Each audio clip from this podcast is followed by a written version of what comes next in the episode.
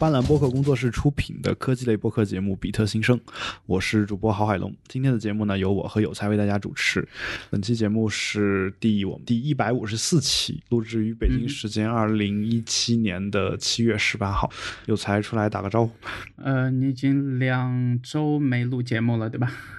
啊，对。然后这两周的这个情绪其实都一直不是特别好啊，就是。当然有各种原因啊，因为前面两个周连续工作了大概十十十二天，然后周末还有干了两个其他的事儿，然后就基本上是处于一个透支的状态，然后再加上最近发生的各种各样的事儿吧，然后呃，就我觉得最近发生这些事情，尤其是和互联网沾边或者在互联网行业的这些朋友，其实都还是。挺难过的，因为国内说实话这些年的互联网的状况，呃，我觉得或多或少肯定和当局所做的一些这个决策，不管是在教育上、培训上的一些决策是有挺大关系的，对这个行业的起来嘛。但是呃，到目前的话，我觉得可能很难看到再往前走，或者说和硅谷啊，或者说和一些其他互联网比较发达的区域去在长远看来去做比较的一。一个可能性，我觉得，嗯，还是挺难过的，确实。嗯，对，然后反正。就就科技这个行业嘛，就我我的感觉是，嗯，我们说的稍微泛一点的话，就其实其实有些人他不知道他扼杀了什么，就是嗯哼，有一些东西其实是你你失去的是可能性，然后这个可能性可能性你也不能说他说就一定会变成什么样子，但如果没有这种可能性，就一定不会。我是觉得，就是这是我我我其实最痛苦的一个点吧，但这个点其实并不是那么容易被很多人所。体体会，就是因为那个事情并还没有发生嘛，大家会觉得说我在一个内部的局域网可能也也挺好的，然后人也挺多的，其实大家也挺开心的吧，啊，然后就就这个事儿呢，我觉得其实其实是让人比较痛苦的，但但好在什么呢？好在确实现在外网还是要比我们稍微。发达一点，啊，在这种情况下呢，我觉得，呃，才会有这么多的程序员因为这件事情而觉得难以忍受，然后大家会看到很多人就是去 Twitter 开账户，然后，呃，有才所说的这个所谓的数字难民嘛，对吧？然后都涌涌到了这个 Twitter 这边啊，然后这个应该是你最早提出来的一个词，对吧？呃，至少我没看到其他人发嘛。对，对这个就是。我有一天早上起床的时候，我觉得，呃，就又看到欧洲那边的这个爆炸的案件，然后我就突然把这两件事情给联系起来了。嗯，对对，所以现在其实你这个词已经已经在 Twitter 上算是火了，对吧？在中文圈至少是已经火了，已就大家已经不去考证这个词是谁先提出来的，已经开始出各种周边了。我看到有人做 T 恤，上面写“数字数字难民”四个字，啊，觉得呃还挺好的吧？就是，呃，嗯哼。就在这方面，然后，但其实这些年，我一直都还是被这件事情挺困扰的，因为由于墙的存在，那当然它现在变得越来越呃高，或者说墙缝都开始慢慢去堵上，只会让我们还在国内的人和周边的不怎么就他不在这个行业，或者说他不太在乎这些东西的这些朋友。呃，和他们的交流的成本会越来越高，然后是因为这样的被强迫出来的所谓的信息不对等嘛？对，就是这个东西是我特别苦恼的一件事情。对我，我我简单解释一下有才说的这件事儿啊，就是其实如果我们在一个能比较容易、比较轻松的接触到其他的一些信息的这样一个环境当中的话，其实大家所获取的信息应该都是差不多的。它并不一定说我必然的必须得懂某种技术才能看到某一些消息。但是现在的问题就在于说，像呃从事科技行业的这些人，不管他不管他具体是做什么的，其实他。他们都有更更多的办法去获取到一些别人获取不到的信息。那这个时候，其实人和人之间的知识水平的差距，我觉得就是有一种拉大的这种感觉。那这个这个可能是有才所担心的吧。然后或者说不是担心，对，主要是确切实的影响到我们生活的一件事儿。就有时候，对，主要是很多时候和朋友聊天的时候，就是呃，我假设他应该知道我所说的这件事情，嗯，但是呢，其实你这。深的在往下聊的时候，你会发现你可能需要解释的名词会越来越多，或者说需要解释的这些这段时间在发生的事情，就好像在他们的生活中就是完全不存在，然后在乎的人就会越来越少。对，这就是有才找不着女朋友的原因。好吧，OK，是不是？这个是一个挺很重要的重要的这个点吧，因为确实好多时候不太想去解释太多东西，因为好多东西你要去教，或者说你要去一直去解释，这样就可能一开始还行吧，但是可能到后面呃还是会累嘛。对，就是，而而且其实有时候你解释，对方未必愿意听。这个，当当我解释到一一半的时候，发现对方脸上已经产生了不耐烦的情绪的时候，我就可能会打住。这是一种啊，这种还算好。还有一种是，他会反驳你说你你关注这些都有什么用？然后。遇到这种情况的时候，我就不知道该怎么去回答。当然，也会有一些人，他可能就算能有这个信息对称的机会，他可能也也有自己要关注的事儿，他不会去想这些事儿。那比如说，我前两天在。呃，在这个朋友圈啊，就微信朋友圈发了一条叫，就是许巍的一句歌词，叫“每一次难过的时候，就独自看一看大海”啊。至于至于为什么发这个，可能有些人是知道的，但是呃，这时候呢，我有一个非常好的朋友啊，然后他给我留言是这样的，说你怎么了？要不就是你你，什么时候我带你去我家那边去看海？我家就在海边。OK，对，然后就是我又收到了我妈的一条 微信，说你是不是最近出了什么，就是心情不太好或者怎么样，出了什么问题？我说都不是生活上的事儿啊，然后只好说说，其实生活上一切都好，你们都放心啊。但就这些事儿，我有时候也无从解释起，已经到了到了这样一个一个地步吧。但其实我，哎，其实理论上讲，就这些事儿。嗯，原本应该是不存在的，或者原本应该是不应该存在的这样的一些事儿吧，对吧？但是它就这样存在了，然后我就这样发了朋友圈，然后大家就有这样的一些反应啊，然后所以嗯，所以其实我能理解有才说的那个解释的成本这样一个问题，然后、嗯、呃，对我印象特别深是前段时间那个杭州那个绿城那件事情才刚出来嘛，嗯，然后我发给我妈看。嗯然后他给我的第一反应是，他说：“呃，这为什么这家人就没有请律师去直接去告？”但是，我尝试去和他解释说：“我说，当当当一个占据一方的这样的巨富的开发商和政府有一定的这个利益纠葛的时候，作为个体的抗争，其实在国内是特别难的。”嗯，尝试去和他解释这点的时候，他觉得他情绪上很难接受，但是。呢，可以理解。然后前两天我记得他和我发了一条，他说他想了几天，他觉得可能能出去还是出去吧。就是当我爸妈他们那一代已经开始把这件事情彻底想通的时候，我觉得似乎已经到了一个这个所谓的 tipping point 了。呃，不是，其实不是你爸妈那一代人，而是你爸妈。OK，这事儿就不好说，反正就像你爸妈，估计跟我爸妈也都是同一代人嘛。但是，嗯，嗯当然，他们真的是不是都想明白了？我觉得还是得打一个问号啊。倒是你说的绿城这件事儿，我其实想想都后怕，你知道吧？就是同一个小区，我在那儿住了一晚。哇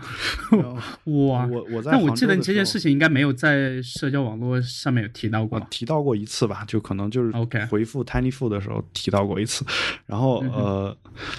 就是在就就在发发生这件事儿之前，就有一次我跟你说我去杭州那那那一晚上，就在那儿住的啊，就就同一个小区住的啊。然后这是我后怕的第一点。第二点的话，就是说其实他们那个算是极其高档的小区，我在里面住的时候，整个那个就是我所体会到的那种服务感觉其实是非常好的，就包括的它的物业什么的啊。但如果这样一个小区竟然是这个样子的话，我就很难想象别的小区是是什么情况。然后包括我现在在北京住的小区啊，虽然我我我不诛心啊，但是其实我是挺担心的，对吧？就是嗯。呃，他他这个安呃就是消防情况究竟是什么样子？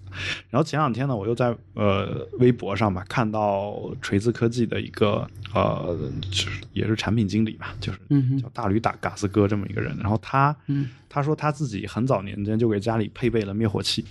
啊，就自己自己自己在家里放一个灭火器，这个确实比较少见。对，然后他说绿城这件事儿发生之后，他觉得他还要给家里每每人配一个逃生的防毒面具，啊，OK，然后当然拜国家所赐呢，其实很多人家里是有防毒面具的，然后嗯就是因为这个嗯雾霾的这个问题嘛，对吧？然后但一那个是防雾霾的，哎，其实其实口罩吧，很多人其实北京很多人用的防雾霾的那个防毒面具，已经基本上可以在防嗯就发生火灾的时候用，就是嗯哼，啊、这个当然有一些它不是专门用来这个火灾的时候用的。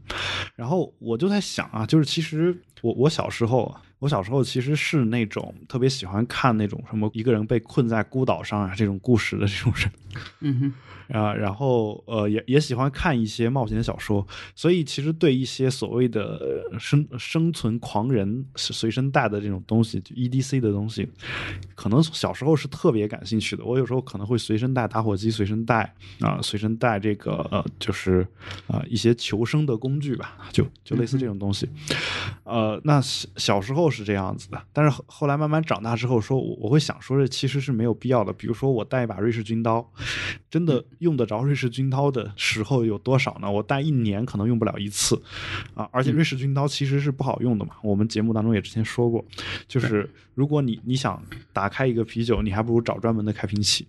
啊，你想你想拧螺丝，你不如找专专门的螺丝刀去拧嘛。你想切菜，你肯定是菜刀要比瑞士军刀要好用的多吧，对吧？嗯 那呃，所以其实你在日常生活当中，你肯定还是方便为原则，你你就不会去想想到带这种东西。所以逐渐逐渐的逐渐的，我就会让自己去放弃这样的一些想法。虽然现在看到很多人随身会携带一些这种刀呀这种东西，呃，就当他是说为了野外求生去砍那些树呀、荆棘啊所所配的这种刀，包括就是宰杀一些猎物之类的，但是。就是我我我虽然看着也挺喜欢的，但其实我已经逐渐逐渐的摆脱了这样的一种呃生活的这种想想法，就生活当中我很少买这种东西了已经。但是嗯就看完前两天他这个这这两条微博以后，我觉得就真的是城市生存狂人这个东西是有有道理的，你知道吗？然后我我在前两天还看到一个广告，上面说的是啊，我是在我基本上是在绿城这件事儿发生之前，我看到的一个广告吧，好像好像是在在国外某众筹网站上在众筹的一个装备。这个装备是一个背包，背包里面有一个就是其实是有一卷绳子，但它有一个机械动力的一个装置。你背着这个背包，你能从很高的高层建筑上沿着墙外沿，以一个匀速的方式滑到滑到楼底，就是有有这么一个东西。然后大概就收起来就是一个背包的大小啊。然后我我当时都觉得说这个玩意儿其实都应该大家每人配备一个，就是呃，我是有受过专业的这个消防，呃和急救的培训的，就是要是现在有突发状况的话，我自己可以自救，然后如果有能力的话，可能还会去尝试去救一下其他人。这个是我当年刚成年的时候就有这种想法嘛，然后其其实现在很多偏专业的这些知识都忘得差不多了，然后我还打算看看，呃。不管在国内还是说要出去，都可能再去培训个几次吧，然后最好能把这个常规化起来。对，就变成肌肉记忆。对，就再加上前段时间，就上个星期还是前几天，不是江苏那边又有一个城市，然后有有一幢楼嘛，然后其实我我我看了一下他们出那件事的那个小区啊，嗯，和上海这边很多的这种很密集性的这种老房子，在上海他们叫这个公房，呃，嗯可能有点类似于北京的这个胡同那一类的房子，但是可能比胡同的层高要多个两层嘛。呃，然后这样的房子次次路过的时候，从外墙去看，其实真的看上去还不错，就是挺有那种所谓的这个呃民国啊或者这类的感觉的。但是你走进去去看他们这个各个房子之间的这个错综复杂的电线、水管、天然气线，就有的时候看上去其实会头皮发麻。嗯，九对，然后龙城寨，我就在对对，然后我就在想，这种东西一旦出任何情况，那一烧就是一整片，嗯而且由于这个材料的关系，呃，再加上很多的。这一个房型也还挺老的，然后这路特别窄，呃，现代的消防车的这个宽度我有量过，其实是完全开不进去的，就意味着出了问题以后，其实除了自救，呃，也没有其他任何办法。嗯，对，就有的时候想想这些，其实挺恐怖的。对，对，然后其实呃，你说到自救这个事儿吧，我其实也也受过专业的急救培训，嗯哼，嗯、然后当时还拿拿过一个急救证，只是说后来当然过期了，因为那个东西你你几年不培训就自自动过期，对吧？就有有这么一个呃嗯时时间的限制，因为他觉得你可能几年不不用，也可能都忘了。那就我当时参加这个培训的目的是想的是说这些技能可能是常识是需要知道的，但是我没有意识到说我还需要知道消防这方面的一些急急救的一些，就是我不能说常常识肯定还是需要知道，但是呃一旦到了消防这个层次的话，我我们想的都是应该是其他人来救我们，或者说嗯就是专业的人人员来去施救嘛，对吧？那我嗯我觉得现在现在居然就是能能让我们去想这这样一件事儿，这个其实让我觉得挺就也是挺伤心的一件事。其实如果绿城这件事儿都能开诚布公的处理，然后趁这个机会把这些所有的事儿都整改一下，那我觉得你你至少你你对未来这个国家或者是就是就那个杭州这个城市吧，或者这个物业吧，我们不不上升到国家层次去说这个事儿啊，就就这个小区这个物业，我觉得反而应该是更有信心的。就是比如说他现在说就要整改，把这个东西整改好了，那我去杭州，比如说我想买房，我想租房住，我可能还会挑他们这家物业去租，因为我觉得这是一个知错能改的这么一个企业啊，就不怕认错的企业。但是现在给我的感觉就是，他宁肯去篡改一些消防的检修记录，啊、宁肯区，嗯，当然他自己有解释啊，他说那个检修记录是，呃，本来应该是一个月一次检修，但有一有一有些时候他，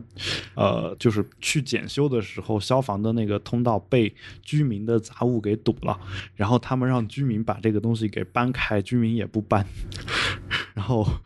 因因为因为这个住户不搬这些东西的原因，所以他们没有办法去一个月定期检修一次，才会出现这种情况。那这是他们的一个解释。如果这个解释是是这样的话，那我我不能说这个错全是他们的，那他们肯定也是有有很大一部分责任，就是会有这样的一些问题。啊、包括我我之前，呃，有一次和在上海这边做警察的一个朋友在聊天嘛，然后他说很多事情其实你们平时根本就听不到。嗯，那我说这个还挺正常的吧，在这里。他说，但是有些东西他们自己有的时候想起来都不敢让自己家人太多去商场什么。他说，嗯，之前至少在一二年之前，呃，中国的一线城市的这个电梯检修记录啊，嗯，是不对外公开的，很多时候，然后很多时候主要看厂家，厂家如果不太负责呢，然后呃所在区的政府如果也不强行去强制这些厂家去做这样的检修，呃，就会导致就是可能一电梯的人就 也不知道从多少楼就直接掉下去，然后他说这种事情在上海可能出现的频率有一段时间特别频繁，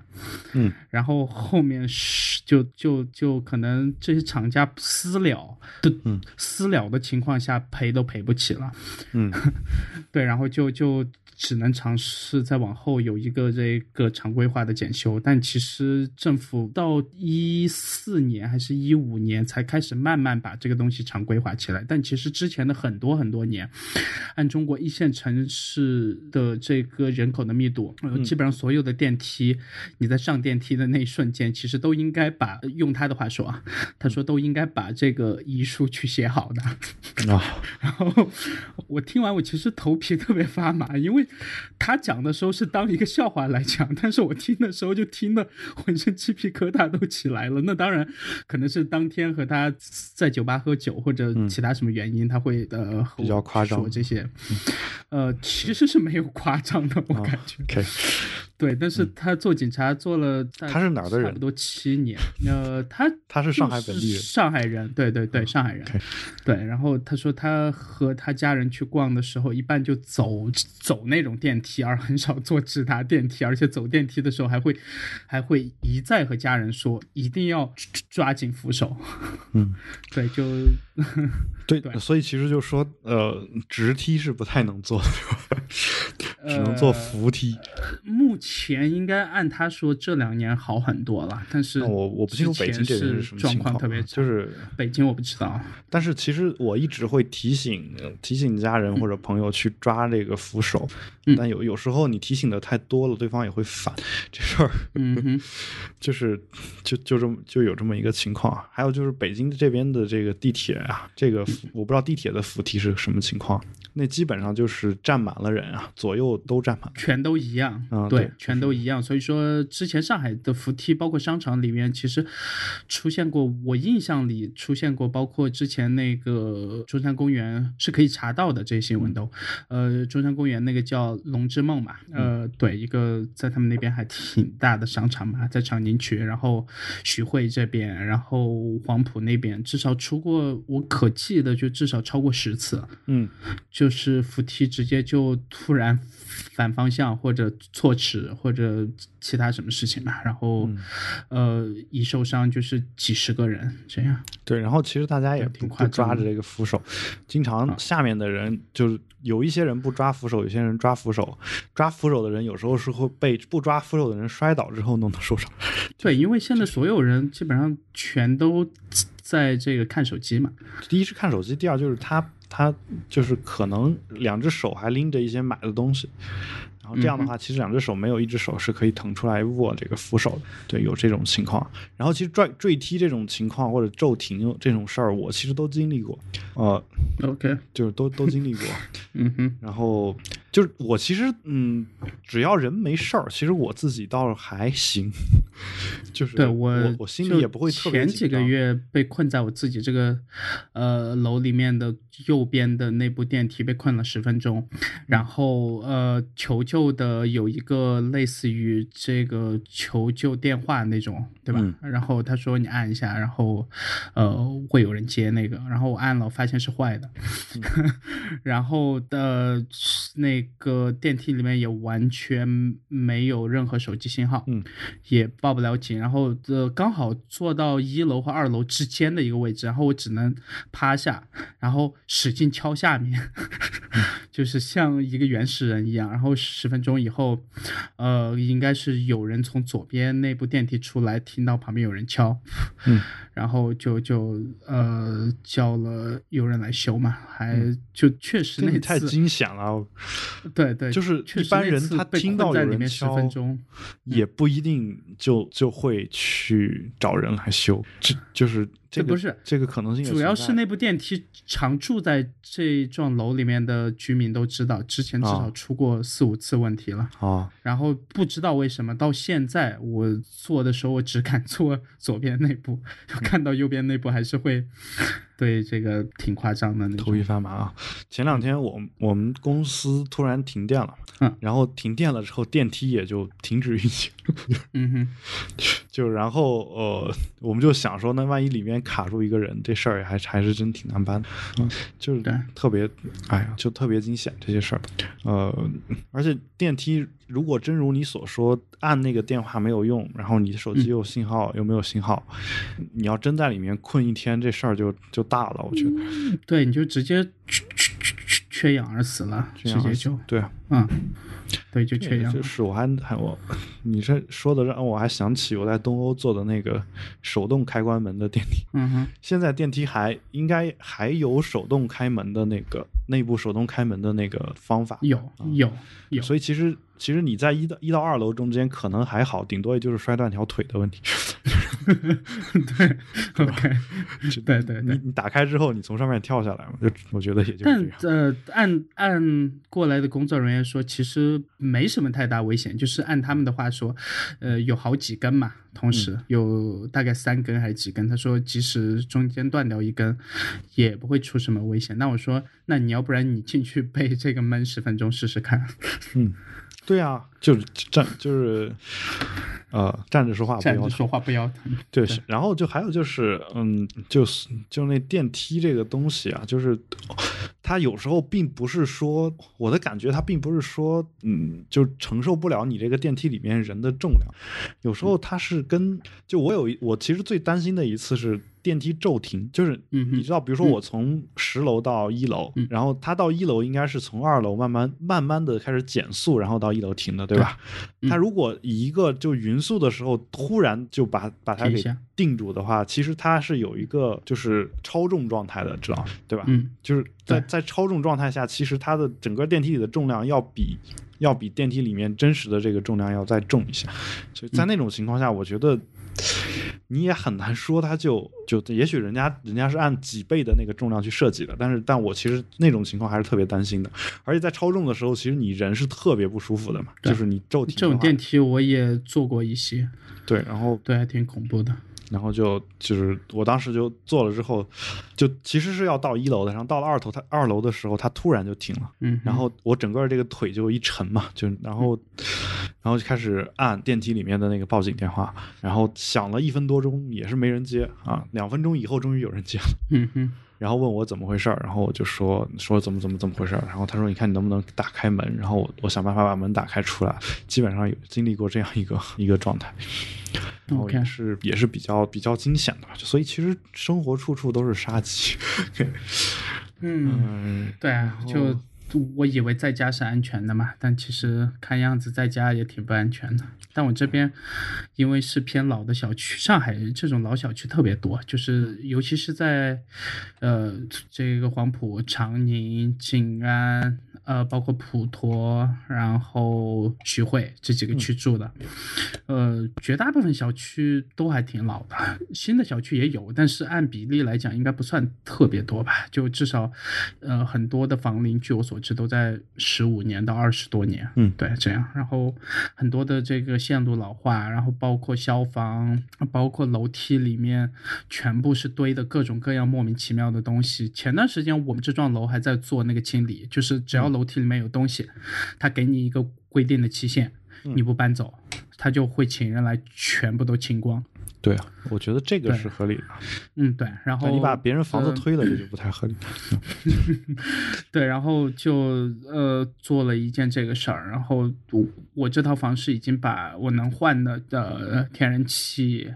呃冷热水管，然后电全部都换完，就是从那个电表那一块儿直接拉出来买我能买到的最大的匹数和最好的品牌。嗯，对，然后我对这个还是挺注重的，因为我不想我住在这的时候有任何基础建设方面的担心嘛。嗯对。哎，但是我其实嗯我们隔壁就是他们就会在楼道里面摆一个柜子，然后 这个事儿我也没办法跟他沟通，然后物这业也没有在这边现在直接就可以投诉，因为我们这段时间好像就前段时间不是我我有在社社交网络上发嘛，就在你和我被禁言之前，嗯这个事儿过会儿也可以聊一下。对，然后呃，就是因为各个区在评这个所谓的什么文明区嘛，嗯对这种东西，然后呃把我们后门的这个垃圾桶给撤走了，然后整个后门现在就直接变成一个类似于人造的这个垃圾堆，啊恶臭。然后我这个小区的房子是十几万一平米，嗯。对，然后就，但是这个东西我就很难理解，你就是有这个刚需，啊但是他们为了所谓的街道的极度的干净和整洁，然后把整个呃所有的路边摊、烧烤、炒面，所有东西能进的全部禁掉。就是不进垃圾堆。对，然后然后垃圾堆这个东西就现在彻底没人管，就只有一天，然后等这个环环卫工人天亮的时候过来清理掉。但是他仍然因为长期的一些这个汤汁啊或者其他什么东西，然后就会粘在一块儿，看起来特别恶心。嗯，唉，呃，然后之前还有一件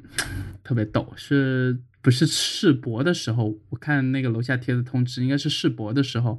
是为了这个外墙的这个美观和安全嘛。然后，呃，每个区的区政府强行要拨一部分的这个预算给所有的小区，只要你的这个空调的外机在外面，对吧？嗯。然后全都要加一个类似于白色的黄。防护栏这样的装置，呃，然后前段时间不知道是什么原因，然后可能他们有其他的用处吧，然后就把市区范围内所有的防护栏能拆的全部拆掉。也就是说，我在上海现在不仅仅是在走在楼下面的时候，要面临着各家各户喜欢插这个万国旗去晾衣服的那种长铁杆 掉下来直接插穿我整个人的风险，还面临着。可能一整部这个空调外机全都掉下来的风险，然后就导致我现在出门的时候就呃挺挺恐慌的，对，因为在他们拆掉这个空调的防护栏一段时间以后，这样的新闻我看到过好几条，对，就是一整个空调外机加管子扯着全部掉下去那样。你说的这个，我倒觉得 这这个。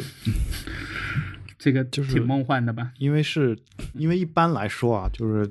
我属于那种走路比较守规矩的人，嗯，啊，我一般是就是你越守规矩，你 被砸中的风险越大。就你走在这个马路稍微靠近这个马路中间一点，可能还稍微好一点。你越走在靠近这个内墙或者靠近这个建筑物，你的风险就越大。现在，对啊，就是因为因为是我我走路的时候喜欢想事儿，所以嗯就是其实一块儿跟我逛过街的人都知道，我我只要有人行道，我就哪怕我走路边没车，我也会上人行道上去走。嗯，然后就是因为走在人行道上，我可以不用去想被车撞这件事儿，我就可以想点别的。嗯，但但如果我这是我是我这个习惯的话，那人行道比较窄的时候，我就肯定是贴着楼边走那这个时候我就被砸中的风险就就特别高。对，因为其实在上海这个万国旗这个文化，就是挂那种长杆插出来，然后去晾自己家的床单啊啥之类的。呃，我懂这个需求啦，就潮啊或者其他什么原因。嗯，但是其实有更好的这个办法可以解决的，有除湿机，对吧？有空调，有其他的这各种东西。但是似乎在上海的这个老一辈的居民都很喜欢挂各种长杆，而且很多长杆呢质量又不好，嗯，然后就伸出来这个歪七扭八的，还全都是铁的，嗯，然后一砸下来，如果不管是以任何的这个角度砸到下面的人，呃，估计那个人的幸存的可能性都不会太大。这个这个我就觉得其实是一种，这叫迷思。他认为只有那个杆子上亮出来的衣服才叫衣服。对，要用紫外线去杀毒嘛，对吧？对，那其实你可以自己家里买一台紫外线消毒机。你要非有这个需求的话，就是对我好多时候看到这种就嗯，还是挺接受不了的吧，有些事情。但就是，哎，这个事儿就是，嗯他内心坚信这样一个信念，你想扭转他，我觉得没有太大可能性。就是这个，对，而且之前这种事情，我我不过是像我一个北方人，我的感觉是，挂在外面能能晾干吗？也没什么用。呃，可能出太阳的时候或多或少能加快一下这个速度。因为因为我我去南方的所有的这个体验都是，我把衣服往下一脱，不管搁在哪儿，第二天起来衣服变自己变湿了，就是 对这是我的感觉，对吧？然后对，差不多就是就是，如果要说追求干燥的话，就是这个南方的这个永远它比不上北京的干燥，是吧？嗯这个程度吧，对吧？所以，嗯，所以我其实既然已经湿了，那我其实也没有必要说非得晾在外面。我在家里烘干机烘完了，可能甚至可能还好一点，对吧？嗯哼，嗯，不过可能也就是大家懒得买这个烘干机嘛，觉得费钱嘛，就是就有些人他宁肯说我每天花五个小时的时间去自己手洗衣服，也不买洗衣机。嗯，但宁肯就我有的时候看到那些上学下学、是上学放学回家的小朋友，还挺担心的。就是等有一天砸到的是他们自己家的小孩的时候，可能他就会花钱去买这个烘干机了吧？不会的，一般是这样的啊。就我当然我这个说法可能有一点点儿把人往坏了想。就就一般自己家的杆砸中自己家小朋友的概率应该很低。嗯哼，对吧？所以如果是别人家的，他会找那家人。至于他自己这这个杆儿要不要收回来，不知道。就是就我其实其实我就在想，是因因为因为是这样的，就是中国一一直为什么有亡羊补牢这个童话故事？我我的感觉就是所我我之前呢是以为是说像这种童话故事耳熟能详的，大家都应该懂里面的道理，都应该照着这个去做。后来我随着我年龄的增长，我发现之所以有这么多童话故事，恰恰是因为童话故事里面的这些道理，很多人都不按这个道理去做。嗯哼，所以才会被编成童话故事，一个一个说出来。就是童话故事其实是一个教程啊，每一个写教程的人其实都心怀怨念。就是对，童话就是给成人看的嘛。对我我的意思就是说，呃，寓言啊、童话其实都是教你怎么做人的，或者说教你教你一些道理的。这些道理其实不是每个人都懂，或者说其实大部分人是不懂的。然后他需要啊，我我说的大部分人，包括我自己在内，就是说他不是说你你你在这方面懂了，你在另一方面也必然就会懂啊。你可能在这方面做的还不错，但别的方面就会有一些问题。然后嗯，然后就是就童话故事之所以有嘛，它其实就相当于说你写一个这个，比如说我你看到所有人写代码都不规范，你专门写了本书叫《代码规范》，然后其实你是带着很深的怨念去写，因为你看到周围所有的人交给你的这个活儿，你看的都觉得有问题，有问题或者觉得痛苦，所以你只好专门写一本书，然后说这是一本权威的著作，请大家都买，买完之后都照着你写的规范去写代码，这时候任何人给你的那个。代码你你看上去就会舒服很多，对吧？嗯，就是我觉得有时候寓言故事有时候是这样的一种作用，然后啊，所以所以我现在的整个人的一个感觉就是，凡是寓言故事里面、童话故事里面讲过的这个内容，真实生活当中很多人做不到，我现在觉得都是正常的，就好比而且很多人其实没有一个举一反三的这种能力吧，啊，就就是或或者说因人而异。我我前段时间我在想一个问题，比如说大家都看过《神雕侠侣》，啊、看《神雕侠侣》的人，他想能想到些什么？就是他有可能想到的是杨过和小龙女的爱情故事非常的美，这是一个层次。那有一部分人呢，他可能会想到说，杨过和小龙女是师生恋，那么师生恋这种比较小众的这种呃，就是恋爱关系啊，不应该被批判啊。但这些人呢，有些有些人他可能只想到说，就杨过杨过和小龙女这一对师生恋不应该批判。那还有一些人他会想到说，那其实是我们现代当现代的很多师生恋也不应该被批判啊。他可能拓展的能想到这么多。那如果还有一个人还能想到一些东西的话，他可能会想到说，其实生活当中有很多类似性、类似同就是类似这个师生恋这样的一些性性少数，比如说同性恋，比如说其他的一些恋情。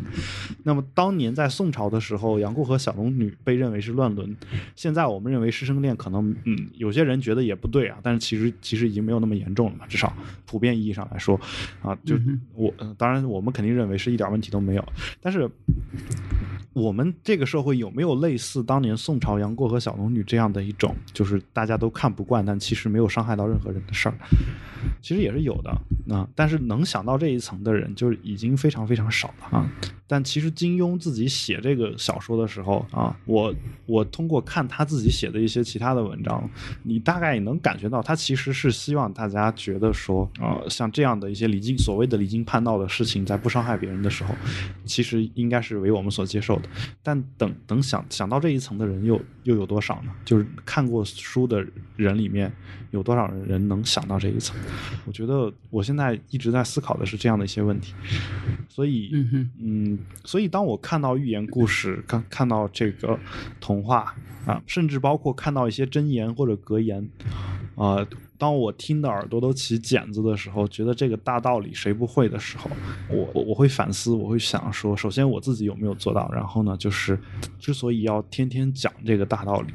是因为有很多人其实确实没有做到，或者说没有意识到自己没有做到。就我其实在想这样的一些事儿。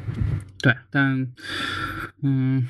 我前面在洗澡玩那几分钟。抽根烟的功夫，已经下单买了一台那个诺基亚的手机，就就就那个啊两百多块，然后打算以嗯。后出门的时候就这台手机放在口袋里做主力机，然后不管对不管是什么智能手机，全部扔书包里或者就不带出门也行，或者就想办法把它藏起来。呃，对，因为很多东西我知道他们具体的技术的实现方式，和我知道他们具体能拿到我什么东西，在几分钟之内。嗯呃，而且能拿到的数量级会超出所有人的想象嘛，这个还挺夸张的。而且下一台可能 iPhone，呃，肯定是不会买国行的，这是百分之一百确定的。第二，嗯呃，应该不会登录中国区有关的所有账号，不管是 iCloud 还是 App Store 也好，呃，嗯对，就不会登录和中国区相关的所有账号，因为现在他们的这个已经对就呃相关的新闻出来了嘛，这个我我倾向于当然还是相信苹果能从技术上去解决这件事，只是当你的数据库全部存在这里的时候，有些东西很多时候就不是你能控制的了嘛，嗯对啊，然后。嗯，对，还是挺伤感的吧。他虽然说今年是 iPhone 十年，但是从之前一直很艰难的进入到中国，到后面突然中国变成它最大的市场之一，嗯到现在完全向中国政府去屈服，就是让下架所有相关的这个 App，基本上也不会提出任何异议，对吧？然后让给数据，呃，它可以说它完全不存在任何后门，但是你毕竟你的数据库在这里，不管你通过任何的加密方式，呃，ISP 全都是国企嘛，嗯。呃，其实还是挺害怕的，对，但是想着我可能或多或少也没有那么担心吧，因为毕竟我没做太让我去担心的事情，嗯。对，但我仍然会觉得很不爽。对，其实呃，其实有时候是因为不爽，我们才会去做一些让我们自己很担心的事情。就是嗯对，然后我前段时间把那个 One Password 也给彻底弃用了。呃，先不说他们最近刚推出的一个，就他们以后可能会慢慢把个人版这一块的东西，呃，做一些其他方面的尝试，可能就直接把这个本地存储这个密码这一块的东西给彻底取消，包括同步上那些东西也会做一些这个方式的转变嘛。呃，就这家公司开始寻求去变现或者赚更多钱的时候，呃，我不怪他们了，但是可能很多时候和我对密码服务的这个需求可能有一些出入了，已经，呃，所以说我已经改到用其他服务了，就是现在基本上已经把那个 One Password 彻底全部都删掉了，对，嗯，就可能呃，我自己也尝试慢慢。在进化，在改变，但是好多时候还是挺难过的，因为这些公司喜欢了那么多年，然后突然有一天发现，当你还没妥协的时候，他们全都开始妥协了。然后，对啊，嗯，其实我我不怪他们，对，现在已经到了大概四十四十多分钟，快五十分钟的节目了。嗯然后我其实我其实在想啊，突然想到一件事儿啊，就是我们的听众当中，嗯，首先有多少人能听到现在这个这个位置？就是其实我、嗯我们俩今天聊的都比较沉闷嘛，嗯就是整个这个语调或者是聊的这个话题都比较沉重。然后，如果你听到这儿的话，我我在想，有多少人能够理解理解我们俩为什么是这样的一种状态？就是我我是这好几年以来第一次情绪低到这样的一种程度，就是就是就前前两天我我有一段时间我起床以后我我觉得我什么都不想做，对我也是有同样的想法，所以说我前两周就连续去买了十盆花，然后自己弄了个花架过来，就天天摆在床头。就是我要起床再看不到点这个、呃这个花花草草的植物的话，我觉得这一天都好绝望。然后再加上一上这个社交网络，全都是又有这个所谓的新的好消息出来嘛，然后、呃，对，基本上这一天就茶不思饭不想那种感觉。嗯，对，然后就是就真的是情绪不太好，就是什么都不想做的这样一种状态。当然，当然比较讽刺的就是前段时间还正是我这段时间工作最忙的一段时间，就是就是在这种巨大的这种这种情绪下面啊，就一直在一直在做事儿吧。就是今天还说我说我今天继续讲 GRE 课啊，大家能能出国读书的就都出国去吧啊。然后嗯，对，至少这两年还能考 GRE，而不会说因为网络或者其他莫名其妙的原因，到时候可能把这些考试嗯是有这可能性的。这可能性出现过一次排除对，是呃是，就是呃，就应该前段时间的就是那个托福今年嘛，对吧就？今年前段时间托福考试突然，嗯，就就没有试题，是因为美国的网络的尸体没有传输到中国的这边来。然后，对这个我我不清楚是什么原因啊，就是这个反正反正就出出了这么一个事儿，然后当时我也我也觉得，哎，嗯。对，然后我不是呃对你讲到这件事，我刚好想到我这段时间不是买了个那个 Switch 嘛，嗯，呃，其实也没时间玩了，我到现在也没你拿起买了几次，对，你出国之前寄给我吧，呃，买了四五个游戏，大概就这这个游戏比我想象中还贵啊，就哦四五个游戏花了一千多嘛，然后哇对还蛮贵的游戏，呃，然后接到那个电视，我也没电视，因为插不到我这你插了个显示 4K 的器显示器，因为它只能接 HDMI 嘛，显示器可以接 HDMI 吗？呃，我我这个不行，我这个就是 LG 和苹果合作，这个只有那个 Thunderbolt 和 USB 你找一个 Thunderbolt 转 HDMI 的线就 转不出来，就是我试过了，试过了，它的信号源不匹配，我不知道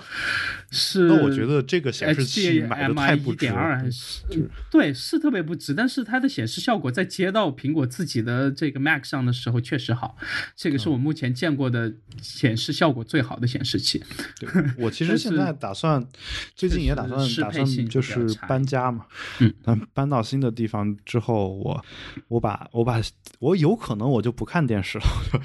不用电视了。我我玩游戏什么我都插显示器上，我我有这个计划。嗯，OK，然后呃，不是有这个网络对战模式嘛？嗯，然后我就发现有个问题，如果我没法对战。不用我的路由器全局翻墙的话，嗯，我不知道国内的玩家，其他那些这个小白玩家是怎么做的，就是他在不买我那么贵的路由器，能刷这个全局的这个插件去翻墙的前提下，而且他也没办法挂这个 VPN 嘛，对吧？嗯。因为他这台上面就就不存在，就他出厂的时候是默认所有的网网络都是可用的网络，啊就是他根本没有把呃有 VPN 这个选项考虑进去它的固件里面，然后就导致呃我必须要开着全局才能拿起来它去玩这个对战的模式。嗯呃，那我在想，国内可能所有之前从首发到现在这几个月之内买这个主机的玩家，可能全都在玩这个单机版，嗯，然后我可能连任天堂的账号都注册不了，嗯。然后我一想到这件事情就特别伤感。然后上面你知道，他们每隔一段时间就呃每隔一两天吧，都会发一些这个全新的这个上手视频，或者一些这个新游戏的推荐，包括一些社区的这个新闻，一些东西就在他自己上面。然后他的这个原的应该解析是放在日本那边的，然后国内在不翻墙的情况下也是完全看不了，但是用主机呢又没办法翻墙。所以说这就我不知道 其他的玩家是怎么办的？就是你如果不用你的路由器全局的话，有没有人能告诉我？呃，你在使用这台主机的时候是怎么玩对战，或者怎么去看这些东西的，或者去怎么注册账号？怎么？对，就是这些东西我不懂，其他人是怎么做的？我我跟你说啊，我我我没有 Switch，但是 OK，但我有 PS 四，嗯。我基本上只玩单机版游戏，就是，那其实是同样的问题嘛？对，就是一样的，就我我就是只玩单机版的。然后你说的这个话让我想起，我其实不太爱玩网络版游戏。对，因为。这个里面有一个点是什么？是，呃，体验不好。我刚买了一个那个叫 Arms，就这款这个新游戏，有点类似于我们当年玩的这个街霸或者说铁拳，但是它可以用它这个手柄的这个手势操作嘛，然后包括你的拳能延长什么，呃，整个的画风和画面效果也是我自己特别喜欢的。然后我自己在本地。呃，自认为我练到还不错，还 OK，直到我连上网和其他区的人去对战的时候，我才知道自己有多弱。这个这个就突然和国内的这个网络就有一种很鲜明的这个形象，就是你在游戏里面去以小见大，看到这个国家的这个我可能网络或者科技公司的现状，就是可能在自己国家玩一玩还好，但是可能在他们一出海。或者一去其他国家的时候，可能在面临着这个专利或者，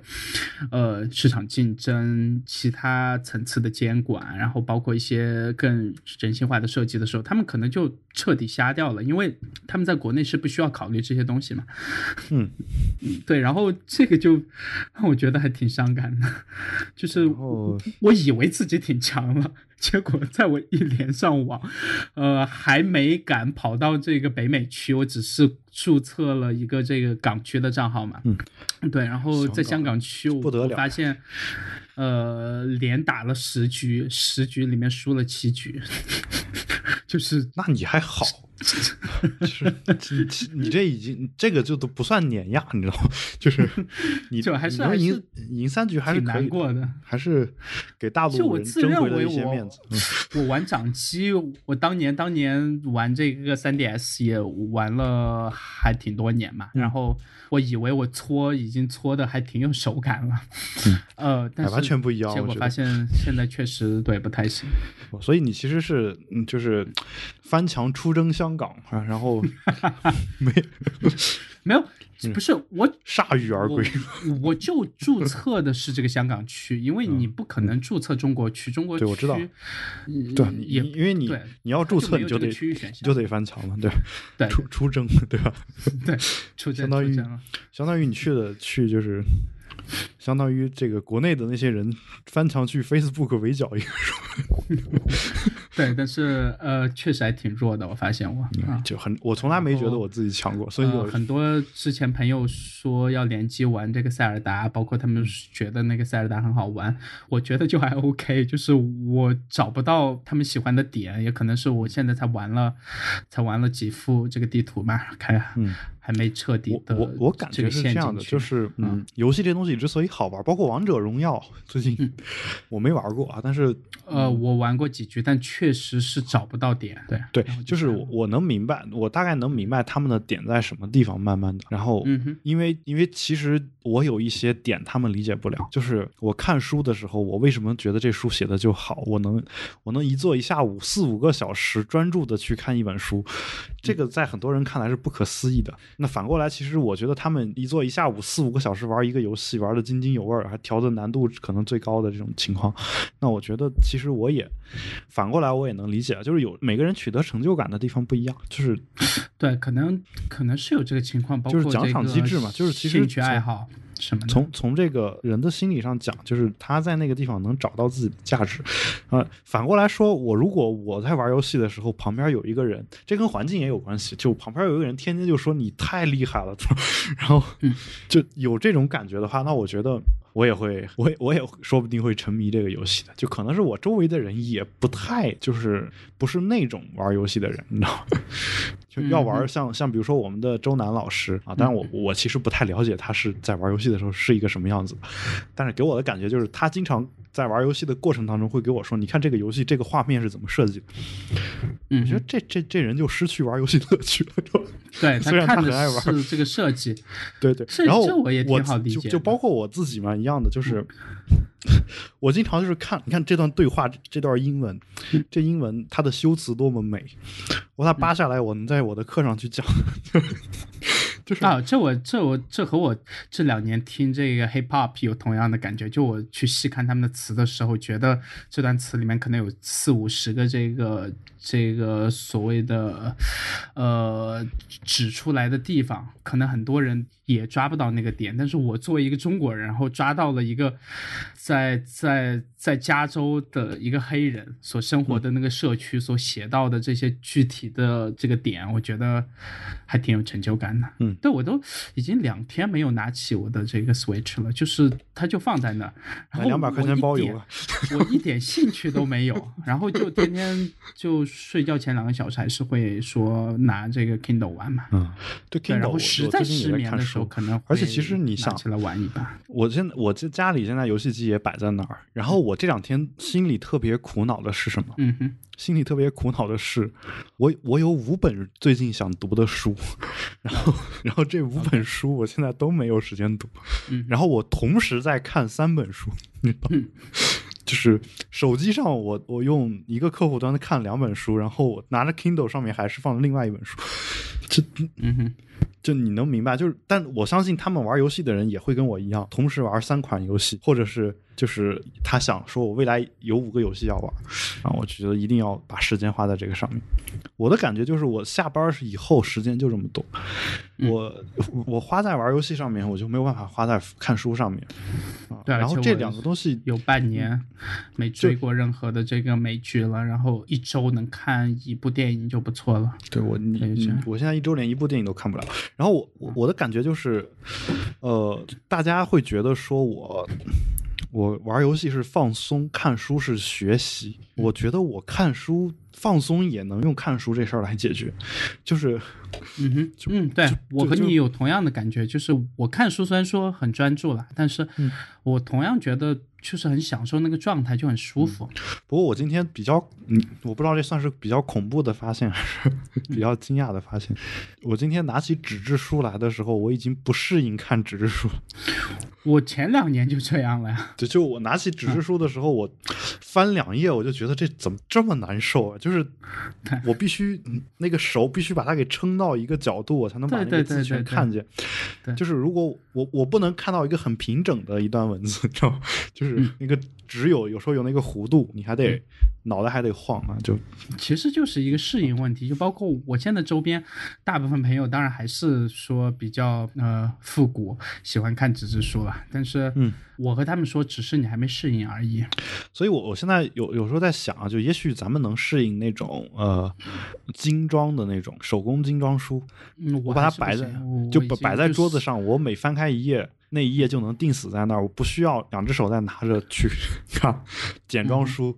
就其实我一直以来是很讨厌精装书的，我觉得精装书对我来说没有任何价值。我喜欢的是那里面的内容，我哪怕我收藏，我都说不定会买一本买买一本简装书去收藏。当然我当然这个呃，就肯定它不能长久的保存嘛，不如那个精装书好好长久的保存。但是呃，我还是我还是这种态度嘛。但是现在你突然我的感觉就是，简装书因为它一般装帧是你它你你需要拿在手上看的，你你如果不拿在手上的话，你摆在桌子上的话，它自动就合起来了，对吧？但有一些精装书可以做到，你每翻一页，它就能定死在那一页上面，嗯，对吧？所以有时候我在想，是不是我们可以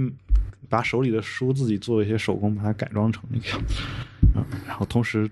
在搜查的时候不被发现。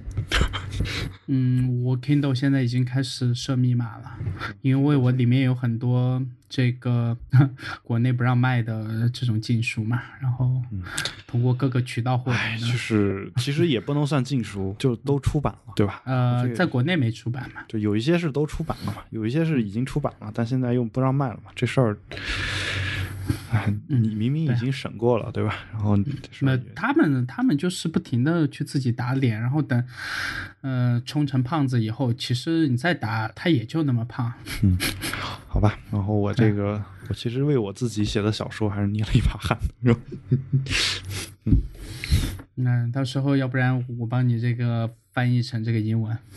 可以啊，可以，可以，OK，翻译成英文，但我需要校对一遍，好啊。我需要亲自看一眼。反正，嗯，呃，至少现在还没在播客这方面去做太多动作嘛，但我猜应该不远了。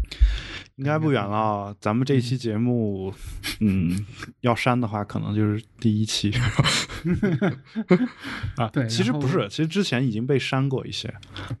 但至少我们还有选择嘛，就是对无非就是再把网站啊、数据，包括音频托管全部迁到国外去就好了嘛。嗯但是我就怕他到时候直接来敲我们自己的门，然后这个东西就啊，其实这段时间死掉的这个，呃，一些翻翻墙的工具，死的方法全都是我解决不了工具，那我就去解决你做工具的人嘛。嗯对啊，那他们可能呃封锁不了具体的这个内容，对，因为音频这一块儿现在不管是这个审查啊，包括这个过滤的这个难度，也仍然是一个技术难题。嗯呃，尤其是我们这种呃时间很长的音频，对吧？那可能他们现在技术上做不到，但是他们可能会有人。去盯上你以后，他会去听，听完以后可能就直接想办法，对啊，那反正现在基本上能实名制的全都实名制了嘛。其实要找到我们都不是特别难的事儿。嗯，对，我不过我一介草民，没什么影响力啊，大家也就别来了。但是真的就是所有人全都是一介草民啊。我能影响几个人，这对吧？嗯，你就哪怕能影响一个人，他也觉得你是一个这个逆反嘛。哎呀，感谢国家让我永永远活在青春期，对我到现在，我所以永远年轻有了另一种解释。我这段时间给朋友推荐的那些翻翻墙的工具，嗯、好像又死了一些了。对我我自己有一个名单，然后这些我每隔一段时间会去测一下然后发现，对，大概现在里面还有两三个还可用吧。然后我不知道这两三个还能活多久。然后我自己所搭的那个现在已经开始很不稳定了。嗯呃，至少有几个机房已经不稳定了，然后有两个机房还行吧，然后我不知道还能撑多久。好吧，这个那就先聊到这儿吧。我们今天丧钟为谁而鸣啊？这个我也不知道，就为我们自己啊！好吧。然后那今天节目就先做到这儿。然后如果有任何的问题，也欢迎大家通过社交网络网络与我们取得联系啊。我们的微博是比特新生四个汉字，比特比赛的比，特别的特，新鲜的新，声音的声。我们的 Twitter 和 Instagram 账号呢都是 BitVoice FM，呃，所以其实想找到我们是很容易的。然后，呃，我自己和的微博，包括有才的微博，应该都已经解禁了，对吧？就现在嗯应该是能发消息了，但是有时候我我有有点不知道该发什么，然后等等一段时间吧，等我想到想发的再发吧。大家感兴趣的话，也可以来来 Twitter 来看一下啊。现在的一个比较我比较伤心的一个场景就是 Twitter 上现在关注我的大部分都是男的。OK，这个这一波难民潮出来以后，嗯，大部分都是技术人员嘛，就这个技术人员又在中国一般来说以男性居多，所以我的粉丝天天在往上涨啊。但是啊，推推特上不叫粉丝啊，我们也不用这个词，叫 followers 啊，关注者。然后 天天在往上涨，然后大部分都是男的，所以呃，欢迎大家来关注吧，欢迎大家来关注。然后我在 Twitter 上呢，呃，不不是一个科技节目主播的这样一个身份，然后其实是会发一些很多情绪化的东西，嗯，就是生活化、情绪化的东西。我觉得那种东西更纯粹，然后也是我一开始认为就是微博客应该有的形态，而不是天天在呃里面发一个这个就是刻意刻意制作的要火的这么一两条内容，然后因为它是刻意制作的，所以会导致大家下面捧的人和骂的人都有，然后我们在